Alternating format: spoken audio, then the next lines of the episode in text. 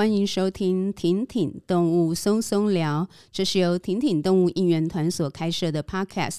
我是婷婷的 Rich 妈伟平。Hello，大家好，我是婷婷的 T 妈淑清。OK，今天呢，我们又要再度的走进海洋哦。我们直接请杨伟成老师跟大家打个招呼。各位挺挺动物的听众们，大家好，我是杨伟成。伟成是台湾大学目前是在台大执教的兽医学系的教授哦，然后跟我一起是在中华鲸豚协会。那伟成是前任的理事长，也是现任的监事。然后呢，他还带领着学生开了一个调查局，很可爱，叫做不能说很可爱，应该是很严谨的 CIB 金屯。调查局的局长这样子哦，所以今天其实我们会跟伟成聊比较多的是有关于金屯的医学方面的一个部分哦，那就直接先来请伟成，就是伟成你应该算学霸就是哈。啊、一路台大，对呀、啊，没有没有，我是一直都被老师低估的学生，所以那个自我形象没有很好，这样子是吗？你是台大兽医系的学士、硕士，然后再到台大的生态学与演化生物学研究所博士就是了。嗯，但是其实我认识你的时候，应该是你还是大学生，还是你已经是硕士生了？哦，那个时候是在呃硕士班，应该是一年级哦。OK，硕一的时候，然后。你从那时候开始就接触，就是参与鲸豚搁浅的救援嘛，一路到现在。其实是在大学最后一年准备要毕业之前，有在想说自己以后到底要做什么。那我以前有去实习过呃小动物医院，实习完之后觉得嗯这应该不是我要待的地方。OK，然后我就跑去那个牧场，就是牛跟猪的牧场，对，看看这是不是。然后但是发现啊好像也不是。对，然后最后就想说，那我应该来做这个野生动物。本来是想要呃那个时候参与那个台北鸟会的解说员的工作。对，本来觉得说，哎，在野鸟上面好像呃兽医师可以付出一些关于野鸟的疾病什么。对，那很幸运也很不幸的，在我 准备要做这个野鸟的疾病调查的时候，那个时候呃野鸟的那个禽流感爆发了。Oh, 然后爆发了之后，政府当然就很紧张嘛，所以政府就会邀集呃学者专家去研究。那这个时候，这个个性就跑出来了，因为就被人家拿去做了。那我就觉得，嗯，那样不行，那我再找一个没有人做的好了，哦、这样子。因为当初要做野鸟，是因为那个时候没有人没人做，没人做的时候想要去。那我会有时候回想，觉得为什么都要挑那个没人没人做的？因为那个以前那个爸妈有说什么，人多的地方不要去嘛，对不对？然后以前又被低估啊，这个人没什么竞争力哈，啊，所以不要去跟人家挤那种，你因为拼不过人家，好像是这种，这算什么催眠吗？对，就是觉得说自己好像就是不能跟人家，所以想要远离人群。对，不要呃，因为没什么竞争力，所以应该要走这个蓝海。太客气了，这太有前瞻性了。因为这个红海策略，这个跟人家拼不过，那就选那个没有人在做。对，对，那什么时候看一看？哎，什么东西没有人在做？哎，海豚没有人做，哎，哎，那这个不错，我们就做海豚这样子。哦，原来是这样的。这今天是一种那心灵咨商时间啊，回顾童年创伤这样子，回顾怎么一路走到现在，就是回想的时候才觉得说，这个选择其实是有有根据的。我们之前也有访问一位兽医师，也是一位作家，他叫林立行，他的作品叫《兽医五年生》，里面就讲说小动物是最受欢迎的，然后可能最多人抢那个实习名额的，然后接下来才是大动物，野生动物是大家觉得没什么资源，然后不太想要碰的一块就是了。在你念书的时候，应该就是这样子吧？对，因为大家在抢机会的时候，就会你就会闪避，等大家抢完了，不要不要的，我再来挑这样子。对，哦、就是这个这样子。所以就是这样子，个性这样，不小心挑到海豚就是。但还还真的那个时候没有什么呃兽医系的的学生，或是老师，或者是现任兽医师有在海豚上面。可是到现在，伟成，我应该可以说，你是台湾在海豚的医疗上面投入资历最深的一位吧？嗯，对，不小心就变成资历最深。对，因为 因为你投入的时候没人做。呃，那个时候其实有一些前辈，对，前在在前新华医师，对对，在中华精神协会有好几任的兽医师，包括那个现在的理事长戚伟廉，戚伟廉医师，对，他们都是前辈这样。但是你就很专注嘛，就是一路到现在就是了。嗯，对啊，为那为什么要这么专注呢？嗯，问你自己啊。对，好像东西只要会一个就好了哈。对啊，其实哎，之前是哪一位名人曾经讲过，你很喜欢的李国修老师，哦、他说一个人一辈子一辈子只要做一件好事，就功德圆满了。对，所以我觉得你这样子是很棒的，因为毕竟鲸豚好，现在就要讲一下。可是海豚的医疗要怎么去累积经验呢？就只能靠每次搁浅，是吗？那个时候，呃，我们认识的时候，硕士班一年级，那的确就是靠着前辈的教导，然后还有一些那个时候，呃，周连香老师有办了很多国外专家来台湾的医疗研讨会，但是这样子的东西其实还是不够。对于一个呃，因为一般狗猫我们在学校学的比较多，那那个牧场动物也都学的很多，可是金豚就那个好像参考的资料都很少，所以你要。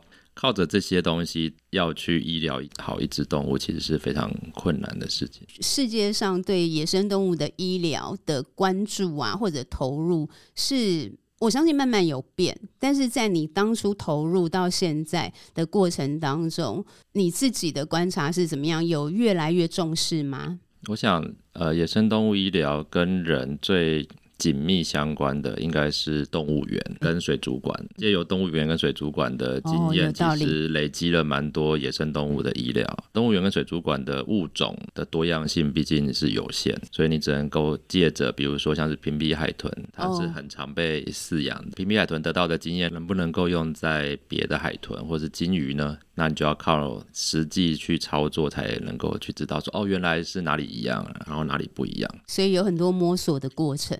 非常非常多这个摸索，就是尤其是台湾鲸豚的资源有这么丰富，在我经手过的这个活体搁浅的鲸豚就超过二十种，超过二十种。对，那你想说，反正都是海豚嘛，就像狗一样嘛，一博美狗应该也会一獒犬吧？嗯嗯嗯。但这问题是狗，呃，博美狗跟獒犬，它们都是狗啊，它们是同一个种，对吗？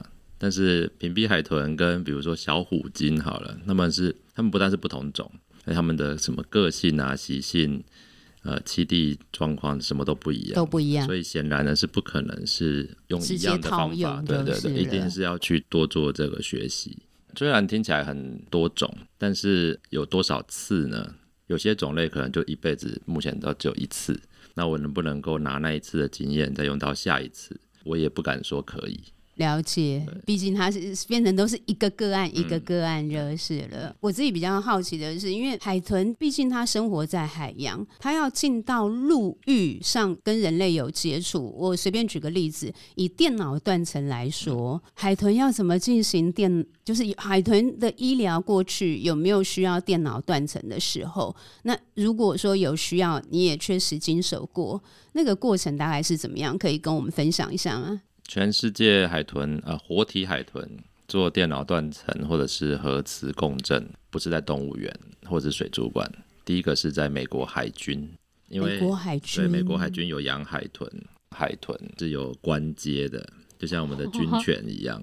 啊，所以这个军犬会生病嘛，海豚也会生病，而且他们呃，对于生病的海豚会做这些呃医疗之外，他们也对这些海豚做一些研究，比如说这些海豚的极限在哪里，那它的会有这样子的呃优于人类的一些能力，那他们的理论基础在哪里？哦，所以断层扫描跟核磁共振在美国海军在就是事先就是首先被应用。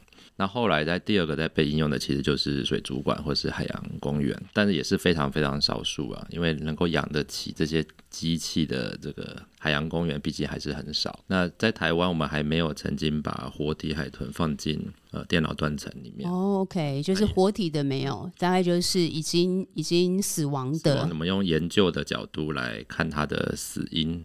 那活体海豚进电脑断层是有它的呃技术门槛在，因为它必须要不能动，它还要活着，所以你要让它做镇静。对，然后另外就是这个海豚的重量也会有一个上限啊、呃，在美国海军那边，他们可能有特别设计比较可以负重的这个。电脑断层的台面，一般我们人类大概一百八十公斤就已经已经是极限。对那海豚一百八十公斤听起来很简单，对不对？还没有很大只，对啊，没有很大，没有很大只啊。对，所以一般的呃，我们要把它海豚送上 CT 的话，其实是有多的门槛在的。了解，哎，这样子听下来，我我只是觉得说，真的海豚的医疗相对听起来真的是困难度很高很高，就是就是你要钻研这一门学问的困难度。我在博士班的时候想通了一件事情，就是刚刚你问的那个问题，海豚的医疗很很多困难，那那你就只有两个选项了，一个就是那继续去解决这些困难，让这个医学越来越进步，那另外一个选项，你反而要退回来问自己，你做这些进步的动机跟目的是什么？你把这些精力时间花在他的医学上的进步。比较值得呢，还是应该把精神跟时间花在从他们身上得到一些东西来拯救还在外面的活着的海豚。对，那我后来很明显的我选择了第二个，对，因为第一个要要鲸类医学进步，那我应该要去，应该不能留在台湾。我就是要去更大的水族馆工作，对，有道理。我可以得到更多的经验，用更好的设备，甚至干脆去应征美国海军算了嘛，对不对，对？那这样就变成是一个很有经验的鲸豚兽医师，有道理。对，但我后来没有选择这条路，我选择的是我要成为一个有兽医师背景的鲸豚的研究员。这两条路我很常跟我的学生们讲。我说你要当哪一种？那这是你的选择。所以你选择的是后者，就是选择的后者这样子。这个思考对我来讲是很合理的思考。怎么说？成为一个鲸豚很厉害的兽医师，是好像。没有办法去造福到野生的鲸豚，它能够造福的可能是呃圈养的鲸豚，圈养的，或是美国海军的有关节的军豚，就是一定程度已经被人类所利用的这些圈养鲸豚的动物福利可能可以增加啦，嗯，对，对，但是野生鲸豚的整体保育状态可能是比较没有办法。对，那当然也有一些自我成就啦。就是如果成为一个很厉害的鲸豚兽医师，人家会薪水应该很高哎。嗯，薪薪水当然很高，但是也会被人家尊重。就是然后你海豚好像生什么病，给交给你就可以。甚至我们以前还很算是很羡慕吧，就是有一些海豚它肚子里面有可能有问题，他们就把它开刀。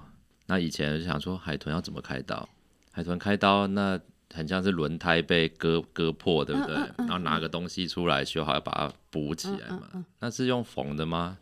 好像也不太对啊。缝的不是会漏水嘛？那要补要用补胎剂吗？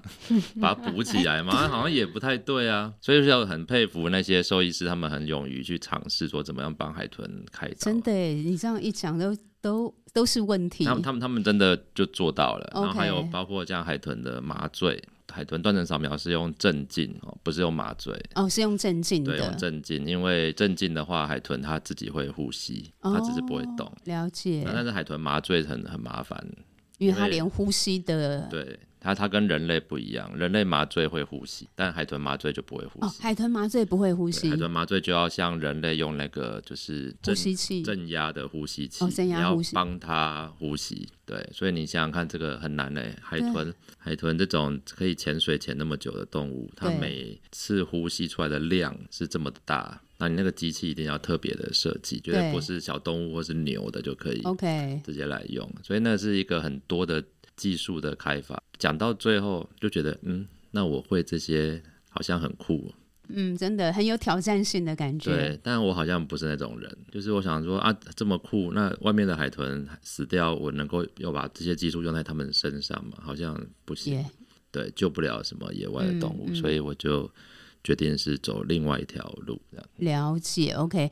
不好意思，我想那个有一点好奇，就是问一下，不在我们的房纲里面，刚才提到那个美国海军用海豚啊，嗯，主要是用在哪边？用简单的来讲啊，就当然是军事用途。那军事用途包括去探测，探测那是最近最近比较主要是探测。OK，那因为就是人道的问题，嗯、为什么呢？啊、因为以前的美国海军使用海豚是主要是去攻击，攻击对，不是防卫，是反而是攻击。哦，对，比如攻击蛙人，攻击蛙人。你看海豚跟蛙人，对。敌方的蛙人，对海豚跟蛙人谁会赢呢？当然是海豚会赢啊！对，所以海豚攻击蛙人很合理，而且很很有效率。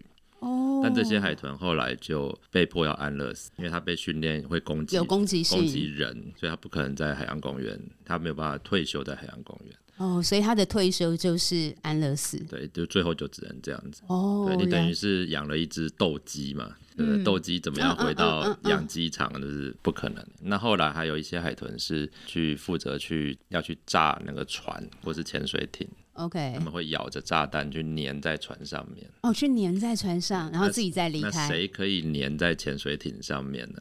当然不是人嘛，一定是海豚这样子。而且海豚这么厉害，它还可以分辨。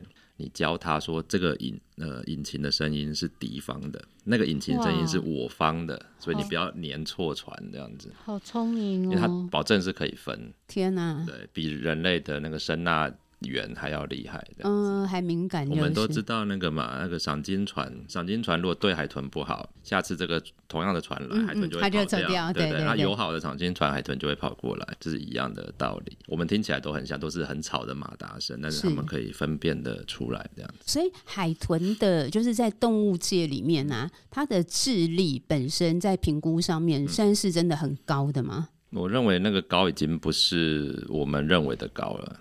因为他们等于是活在另外一个环境，说他们很跟人类一样很有社交行为，这些都是绝对是没有问题。OK，对。但是你说他们的智力，我觉得等于我们很难用人类的智力去论述说海豚的智力就是了。对，人类智力会会考你使用工具的能力，是，但是海豚可能是别的能力。了解。所以之前美国太空总署有一个部门是研究海豚。那你想说，NASA 研究海豚是目的是要做什么？因为他们把海豚当成外星人。如果你不能懂海豚，那你就不可能懂。对对对，一样都是外星生物，就是跟你我在完全不同的地方。嗯嗯嗯、他们也说啊，有些外星人说不定在外星球是住在液态的环境，不是空气里面。对，那你要怎么跟他沟通？人家都说什么外星人像乌贼啊，章鱼，章鱼，对不对？那不就是海豚的那个，对，就住在水里面。对，所以研究海豚是真的是一个，就是不能用人类这种就是自大的这个角度说，哦，你好像就是对，你就是我们很习惯你是三岁、五岁、七岁的孩子，那个那个很低估海豚了，啊。嗯，对，也许我们也真的低估其他的动物，嗯，就是其实。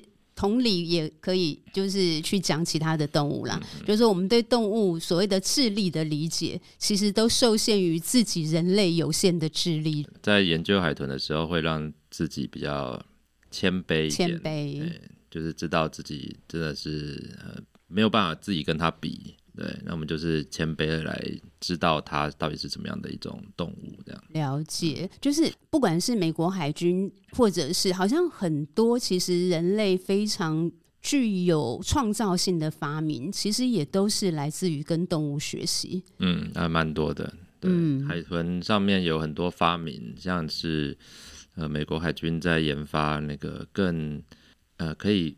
跑得更快、更没有阻力、更安静的潜水艇，究竟要怎么做？他们有，他们就会有跟海豚或者跟鲨鱼来做学习。嗯，跟海洋生物做学习。他他们就是有的是把潜水潜水艇上面的一个涂料。弄成一个是它其实是有弹性的，所以当水过来的时候，呃，遇到这种有弹性，它反而会减少它的那个乱流，可以让潜水艇用更少的动力就可以跑得一样快。这就是跟海豚学到的东西。真的，海豚的皮肤摸起来就是有有一个弹性，很光滑，然后弹性。它但是它又很坚硬，因为它可以潜、到、对，又很硬。几百公尺或者是几千公尺，那是要非常坚硬的皮肤，对对对，但又但又是柔软的皮肤，所以这真的是一个很特别神奇的生物哦，一个材质这样子。对，如果你用材料科学的角度来看，有道理。好，那想要问伟成，刚才你提过说你自己经手过的活体的那个搁浅海豚已经有大概有二十种左右，你有去算过，就是总共经手过多少只鲸豚的医疗吗？这没有没有这么精细的算过，但是七八十只应该 OK 是对，没有差不多这样子。了解。那主要的种类有哪些？主要嗯嗯呃，最主要的其实就跟我们台湾搁浅的这个这个排名是有关系的，比如像是。呃，小抹香鲸，小抹香鲸，对，或者是呃，超齿海豚，嗯，超齿海豚，然后小虎鲸、银鼻海豚这些物种，那它当同时也是我们搁浅的比较排前面的。那你刚才其实已经有提到说，毕竟狗是同种嘛，可是鲸豚基本上是都是不一样的，嗯、所以在这些这么多不同种类的，譬如超齿海豚啊、小虎鲸啊，他们在你进行医疗的时候，有没有哪一些比较是相同的？可能在这个部分大都是大同小异，但是有没有什么差异性又相对很大的？大同小异的部分，我觉得比较难讲，因为它我们在做医疗的时候，我们会先假设它其实是一样的，先假设一样的，先假设一样，因为你你只哦有道理，你手上有的东西就是你有的那些知识嘛，是，是所以先假设它应该是这样，然后去做了之后才发现，哎，它就不是这样，所以这个相同的地方应该是占大大部分啊，但是也蛮常有那个惊讶的事情发生这样。哦，特别是像是他们的个性，嗯，因为对于一个高智慧的动物，在做医疗的时候，我觉得呃，你要清楚他们的个性非常重要。要特特别是他们不是人类能够驯化过的动物，所以他们跟人类本来就应该要有一定的距离。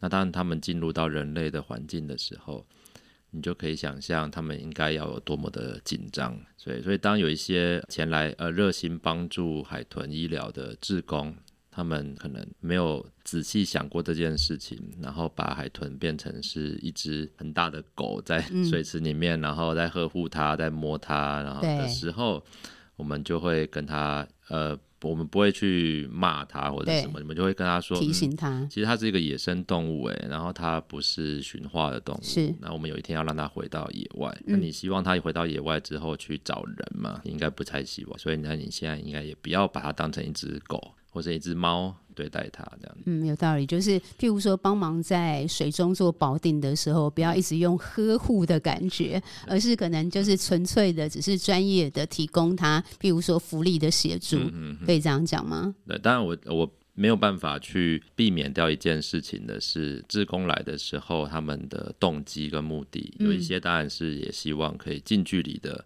呃、接触、触摸到这些动物，那个是出于自己的比较个人的目的。是，那这样的个人目的要怎么样才能够？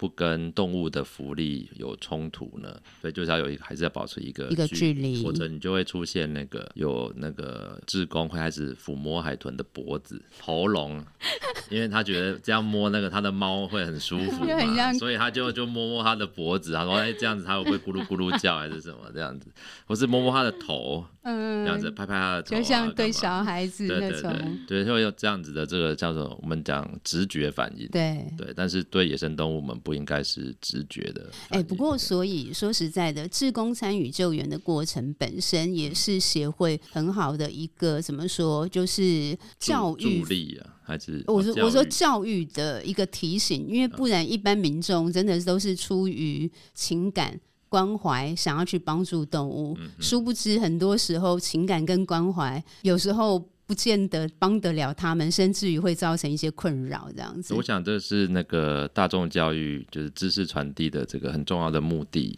哦。因为我们呃协会也应该负起这样的责任，毕竟我们不是海洋公园，嗯、海洋公园会跟你说来跟海豚可以拍照。可以喂它吃鱼，把手放在它的头上，然后还会亲亲你的脸，对对。那这样子的印象，也许会在志工的心里面就留下了一个，哎，我好像也可以在搁浅的海豚得到一样的事情，但是我们应该会对它做出一个不同的教育的这个内容，这样。确实是因为我我之前啊，就是因为你讲的事情都发生过在我身上，就是。譬如说去海洋公园，我记得去野柳吧，然后就是海豚亲亲，你知道我们这种喜欢的就赶快举手冲冲到最前面，所以也被海豚亲过。然后因为太喜欢了，所以参加协会的搁浅救援。然后其实心里面一心其实只是想要抱海豚，所以就是我觉得他是有一个学习的历程，但是也确实因为跟着这个，因为学校没有教，所以慢慢的啦，其实真的才学会，就是说你真的。很深爱这个动物，其实有时候反而是要去限缩或者检视自己的。不只是行为了，甚至于是那个欲念。我跟你刚刚讲的一个比喻很好，就是它是一个学习的过程。哦，这不是说自工是你是错的哦，或者你是对的，对，它就是一个过程。那这个过程也就是跟他的人生的经验有关系嘛。也许他这辈子跟海豚的唯一经验就是海洋公园，那他来到这里当然就会有一样这样子的事情。是是是。那我想这个也是在这个挺挺动物的这样子 podcast 里面的一个功能，就是让大家听。到更多怎么样对待圈养动物，跟怎么样对待野生动物，那会是不一样的。我跟伟森分享一下，这个我跟心仪聊过，就是那时候因为我们那个搁浅救援，我们都会为了满足自己的私欲，所以冲到现场帮忙抱。帮忙抱海豚，然后很多年之后啊，就是我们都已经就是有一段时间，我们就没有再参与协会啊。但是那时候我们认识了很多好朋友嘛。那后来有一次，我跟仲奇那时候一起参与搁浅救援的好朋友，仲奇就跟我聊说：“你会不会觉得当年啊，我们这样做是是错的？就是我们把搁浅的鲸豚。”就上岸，然后照顾他。虽然我们是出于爱，出于想要帮他，可是其实我们延缓的只是他的痛苦。所以这个当然，只有这个问题更大。我相信全球也都有在讨论，就是譬如说，我不知道现在澳洲是不是还是，甚至有一些国家对于搁浅的海豚处于什么状况，其实是直接不管是推回海里，或者是直接施予安乐死等等的。就是我觉得那个那个。呃，道德感啦，有时候会让我们也会想要一直去检讨自己。那那时候我的冲击其实蛮大的，就觉得说啊，天哪，我想帮助海豚，但是也许我做的却是延延延伸了他的痛苦。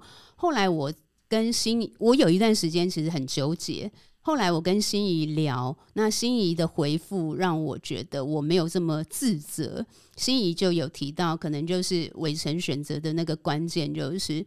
借由这个搁浅救援的过程，我们累积在这个个体上面的 data，其实会帮助我们有机会去了解海洋生态的状况、保育的状况，以及面对下一次搁浅，也许它真的有机会，我们也才有资料跟一点点能力，也许更好的能力去帮助他。所以，请伟成可以跟我们分享一下，就是。你听我讲这一段你自己的想法吗？呃，我想就是跟我刚刚提到的一个呃骄傲跟谦卑这件事情是有关系。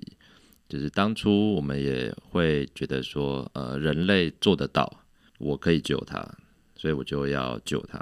但是这有可能是骄傲的一种表现。那怎么样叫做谦卑呢？就是我知道我没有办法救他。那我举一个例子。这是在我们的呃这种救援团体里面有被讨论过的。今天上来一只那个呃条纹海豚，条纹海豚它是在大海里面是游动速度很快，然后成群出现，然后它会在一个比较开阔水域的一种海豚。所以当它进到人类水池的时候，它它的它的个性，我这样比喻好了，它比较像是非洲可可以看到的那种羚羊或是牛羚。OK，一大群，一大群，嘿，然后它就是。进到人类环境之后，它会紧张。它绝对不是我们海洋公园看到的屏蔽海豚那种，会比较跟人会稍微亲近一点，它是不会的。所以当有一次我们遇到条纹海豚的时候，我曾经有提议，就是这一只应该立刻安乐死，我们不应该救他，了解。因为你救不了他，你救得了他的病。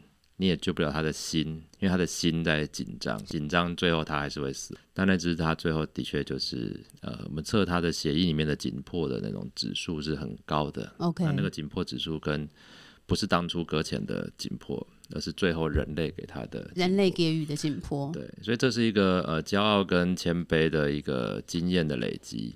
就是我知道我可以做到哪里，对，这样你来一支抹香鲸，你总不会骄傲的说我可以救抹香鲸嘛，对，啊、对，对，那你为什么觉得你可以救一只呃条纹海豚呢？嗯、那你刚刚提到的那个延长它的就是痛苦，这是的确是很有可能的事情，可能不是不止延长，还扩大，还扩大，还扩大它的痛苦。对，所以这个这个这些经验都让我们可以去反省，就是我们究竟做这件事情是为了自己，还是为了这个动物？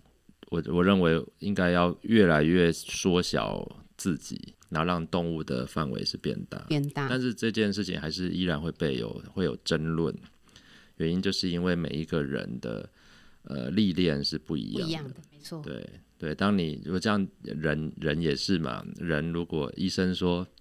我建议你们还是安宁好了。那家属会怎么说？家属当然不会这样做啊。那医生看多了，他就会知道说这样其实对病人是比较好。所以每个人不一样的时候，我们就能够做的就是有有耐心的，我们来做讨论，来做沟通。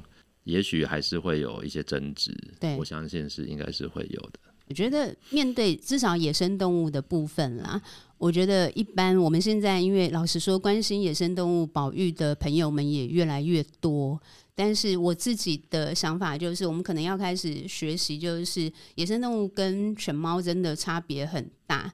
就像刚才那个魏生说的，光是那个就是他们也不是驯化的，所以如果我们自工去帮忙照顾海豚，却把它当成猫狗，其实对于整个过程是不利的。那你刚才讲到那个，就是怎么样去判断安乐的这件事情，我在想说，我们民众可能也要更学会尊重，就是专业。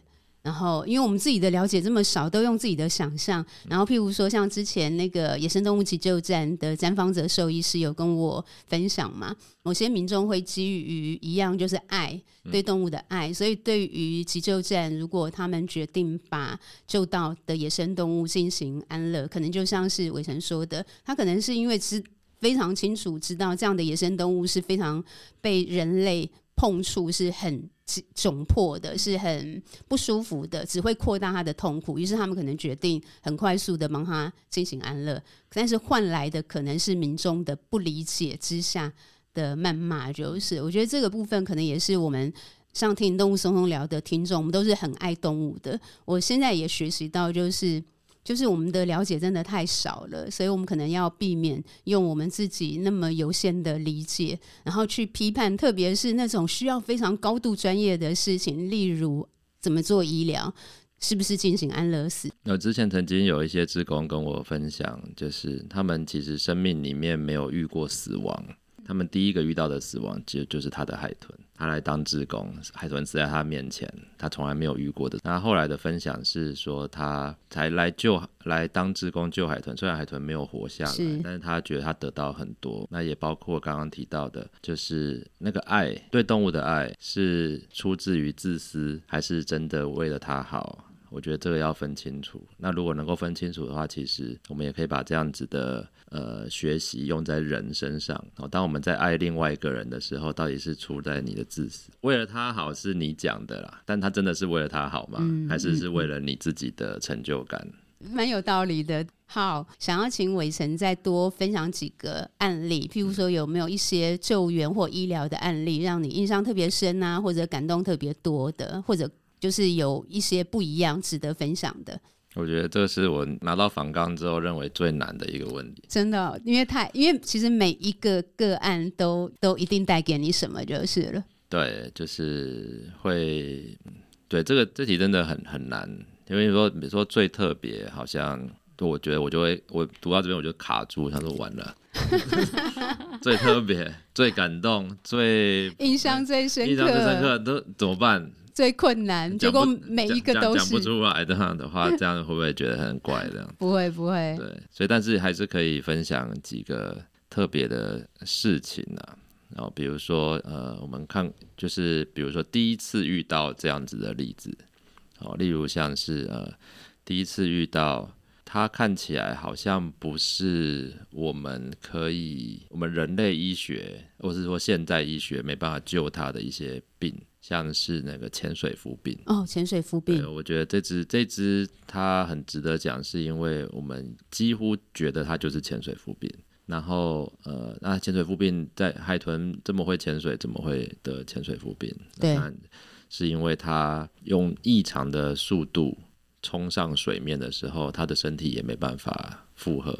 它正常的速度这样潜水是没问题。对，那异常速度可能就是被惊吓到。对啊，惊吓的原因当然有很多种，不过最近这二三十年的证据很多都跟这个海军的声呐是有关系的。那我们曾经救援到一只，我们觉得它应该就是潜水浮病。那要确要确定它是的话，你必须要去做断层扫描。断断层扫描它这还活着，欸，那它。已经非常的痛苦、很紧张了。那你要再做断层扫描，其实是呃我们做不到，其实做不到这件事情。了解。然后我们只能眼睁睁的在一个只是猜测他是什么病，然后看着他越来越痛啊，最后他还是死亡。死亡。而且死亡的时候，我们觉得我自己觉得很呃算是后悔，就是我没有极力的坚持要赶快把他安乐死。对，虽然有提出，嗯、但是。因为会挣扎，就是。但是大家旁边看的人都觉得，哎、欸，他会游泳、欸，哎、嗯嗯，他自己会飘起来，会游泳，然后给他吃鱼，他会吃哦。OK。但是他很明显的，他整个瞳孔是放大的，他是听不到声音的，然后他非常的痛。对，这个是，对，我觉得蛮后悔的一件事情。然后后来他的尸体我们解剖后有去做断层扫描，是证明真的是潜水浮病，而且是在脑部。脑部哦，你可以想象这个整个大脑被好很多大的空泡这样子撑开，然后脑压很大，然后很疼痛，嗯嗯嗯、然后你没办法对它做什么的。是，对，所以这个是一个呃很特别的例子，是因为它是有蛮大的机会是跟人类有关系。不知道这个 case 你觉得你有？有有有，就是我觉得每一个每一个段落其实都有蛮多值得省思的部分，就是了。嗯、那好，在。问下一题好了，就不让你这么 卡在困难的这一题。很特别哦，我觉得很特别。我不知道哎，那么还是说有别的，或者是说有没有就是在救援过程当中那种集体行动啊，大家一起就是带给你一些难忘的感动之类的。但很多感动的地方，其实呃，除了动物之外，还有旁旁边的人，对，来自于旁边的人，人人的部分真的很感动，因为像是呃很多的这个学生，他们会，他们也很想要呃对他伸出一些帮助，对对动物这样子，然后但是他们也都知道自己的这个知识上面的不足，然后希望可以再更精进，那即使他们的动物就在他的手上就死亡。然后他们呃，那个以前我们刚认识的时候，我记得我有被骂过，说，哎，动物死了之后，我就宣布五分钟后要解剖，然后有些志工就哭了，嗯、他才刚死哎，然后你五分钟之后你说要解剖，嗯、然后我还跟他他说有想要有兴趣的可以来参加，一起来参加，然后大家都觉得我疯了，就觉得你很冷酷之类的，冷血兽医师第一名这样，对，怎么可能五分钟之后你就要解剖？然后有些人就很生气就走了，对。然后也许后面 murmur 的事情我不知道，但是你可以想象到他会讲什么话，这样，嗯，嗯对。但是这些我的这些遇到的这些兽医系的学生，或者已经是兽医师的，他们也都蛮能够承受这样的压力，因为他们真的就要立刻就要开始解剖。嗯、那我也看到了，好像从二十几年前我们会被骂。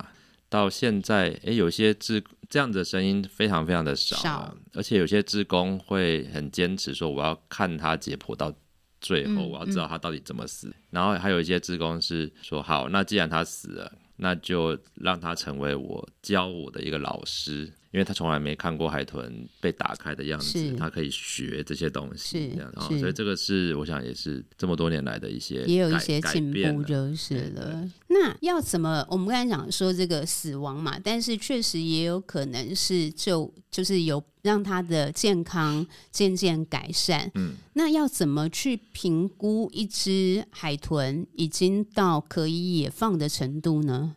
一只海豚要可以野放，在以前我们就会觉得说它可以游泳，然后可以吃鱼，然后可以找得到鱼，那就觉得它应该就可以野放。那当然一样也是一个我们当时的这个知识背景不足的情况下，或者是检查的仪器不够，所以那个时候呃有一些人就问我们说，呃你要怎么确定它？那、海豚不是呃很依靠听力吗？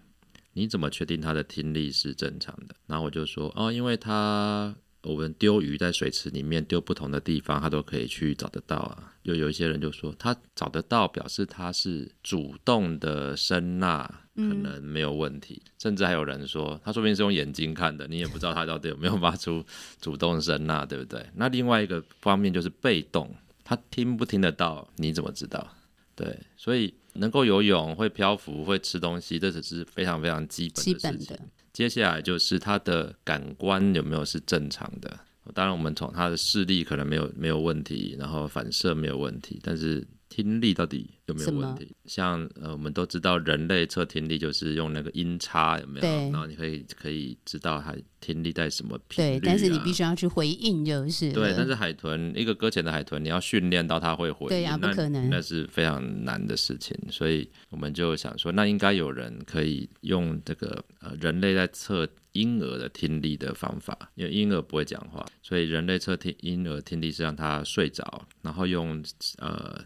声音刺激他之后，去收集他的脑波有没有改变？哦、因为有听到脑波就会改变，然后就知道你的频率跟音量大概是在哪里。对，那海豚后来也是用一样的方法，嗯、但是讲是很简单了。我想说，有没有买得到这种知识的机器呢？哎，结果我买不到。全世界竟然在我那个时候在搜寻的时候，竟然只有两三个实验室有在做。那这是让我觉得非常不可思议的事情。一个动物的听力是这么重要，但是竟然没有什么实验室能够做到这件事。这也呼应了我们刚刚前面讲的，海豚的医学其实呃进步的非常的缓慢，嗯，然后有一些该知道的还是不知道，不知道。所以那要怎么办？那后来发生什么事？对，这就是这个就我就想要在这边有一个转折，就是怎么办？那我觉得怎么办这件事情，我觉得呃是一个。这是个性的问题，就是那没有没有人，台湾没有人知道，然后有这么少的实验室可以做得到，那我们就来试试采购吗？我们就来，不也不是采购，他做出来看看，他不会卖给你，我们就去跟他联络，是你愿意教我们吗？但中间的过程是很很辛苦了，因为人家为什么要教你？人家教你之后，人家是做研究的，他教你之后就多一个对手，哎。而且很有趣的是，这个是学术界的嘛，就是那两三个实验室互相是不讲话的。哦，而且互相的方法是不一样的哦。学术也有一点竞争的意味。就是欸，他们就觉得说你用的方法，我觉得不不 OK，我觉得我的比较好，这样子。那、哦、我们就跟其中一个联络，他们有给我们比较正向的回应，我们就到夏威夷那边去跟他学习。学习对，OK，整套学回来，然后在台湾不断的操作。哎、后来他们就觉得你们你们可以做，可以你们做的是对的。所以后来海豚测听力这件事情，变成在台湾是一个很。正常的事情，就是搁浅的海豚在可能在搁浅前面的一两天，我们就帮它测听力。那要野放前，我们也会让它测试。我们甚至还去帮海洋公园的海豚，嗯，因为海豚它吃到很多药啊，或者是打针啊，一些抗生素都会让听力受损。受损。或者是海豚，它年老之后听力也会变差。那我们就是呃帮助海洋公园的海豚，让它知道，让兽医师知道它的海豚的听力健康如何，然后就是让它有一个参考。那搁浅海豚实际上是更重要，就是哎听力是正常的，我们就可以野放。这下子问题又来了，就是听力检查变成是一个照妖镜。我们那个时候就觉得一定有一天会遇到这个问题，会游、会吃、会抓鱼，什么都可以，听力不行。那这只海豚怎么办？它也没有什么潜水夫病呢，不是像我刚刚讲的，它是看来健康的海豚，但它就是当初应该就是因为听力的关系所以搁浅。那这下子怎么办？它就很麻烦，就是今天你有一只穿山甲不能野放，请人家帮你养；海豚不能野放，要请谁帮你养？谁应该出钱帮你养？帮你养的人，如果他不收你的钱，很乐意的帮你养，那你真的应该要给他养吗？对，如果是私人单位可以吗？对，好多还是公家单位比较好呢？就是这种思考就会很很很很多。对，那、啊、以前我们不用担心，因为我们没有这个机器，对，因为不知道，对，就野放啦，对啊，对就很好。但是我刚刚就提到，就是这些呃人为的干扰造成海豚听力受伤，其实在全世界是越来越多。像离我们比较近的菲律宾，菲律宾有一个特别的 case，它不是呃海军生呐，它反而是那个一种捕鱼的方法。叫做炸鱼，炸鱼炸到海豚聋掉，所以那只海豚健康上没有什么问题，它就是听力有问题，所以这只要怎么办？对，这样的情况在台湾就是出现过一两次哦，就是听力不好，但是其他都好，这样那怎么办？对，所以这个是那我想在救援海洋海洋动物的时候，我们一开始都很纯粹的呃爱要去救它，是但是后面要收尾的时候，你就会发现，哎，这个好像没有那么简单呢，真的，因为它太大了。那还有人跟我说啊，游泳池可不可以养它这样子？对，像这种奇奇怪怪的建议都会跑出来。嗯，但最后那一两个 case，最后只能还是野放吧。没有，一定是安乐死。哦，安乐死，了解。假设今天海洋公园要收一种海豚或者金鱼，它不能收。个性很不适合在圈养环境下面的，是是是，比如说举例刚刚讲到的小虎鲸，哪一个海洋公园敢收？我都不知道那个收下来会怎么样，这样子是对，所以听力不好其实就是，所以就也没办法，就是不可能的事情。了解，对，就是海豚是一个真的没办法做收容的这件事情，就是了。嗯、对，除非你就把有一个收容中心，可以让它变成是一个展示，展示，然后但是它也不跟别的海豚在一起。世界上有这样的机构吗？嗯，有有几个这样的机构啊，有比较有名的是在那个美国佛罗里达那边有一个用那个，它是一个海水淡化厂，然后改装变成水族馆，然后他们整个水族馆里面所展示的动物全部都是不能野放的海洋哺乳动物。哦、了解，当然也有海龟啦。是是，海龟、水獭、海獭、海豚不能野放，不能野放的。对，但是不能野放，就是拿来展示的话，你的展示方法就不会像海洋公园是是是一样。对，那甚至还有一些游客觉得很无聊，这些海豚它不会出来跳跳圈圈，对啊，是是是，还是怎么，就是跟你在这边玩，然后也没有跟你拍照，对啊，对，所以这样的海洋公园其实它经营上面是比较困难困难的。那后来就是因为有一只。海豚叫做那个 Winter，嗯，Winter，就是对尾巴坏掉，坏掉，对，然后那只让那个水族馆就是起死回生，整个知名度起来，对，所以他们里面讲的故事是真的。本来水族馆就是要收掉了，因为没有收入。但即便是这样的收容，其实也都还是有一些辩证的过程啦。譬如说，到底是是不是应该协助他安乐，而不是就是让他变成一个长期收容，就是这个也是会有一。一些讨论就是了、嗯。对，那我我这边提一个讨论好了，嗯、但我不知道是就是要讨论到深还是浅。就是呃，一个海豚的活体的救援，或是后面的后面的收容，各位觉得应该是由公家的经费来支持呢，还是还是应该是私人？就是其实，在每个国家的政府，他们都有这样子的讨论，像是在美国。美国他们的呃立场是很明确，呃，只要是任何活体搁浅的救援跟收容，全部都是民间，都是民间，一定要一定都是民间。对，那如果呃有有民间团体愿意做这件事情，还要接受审查。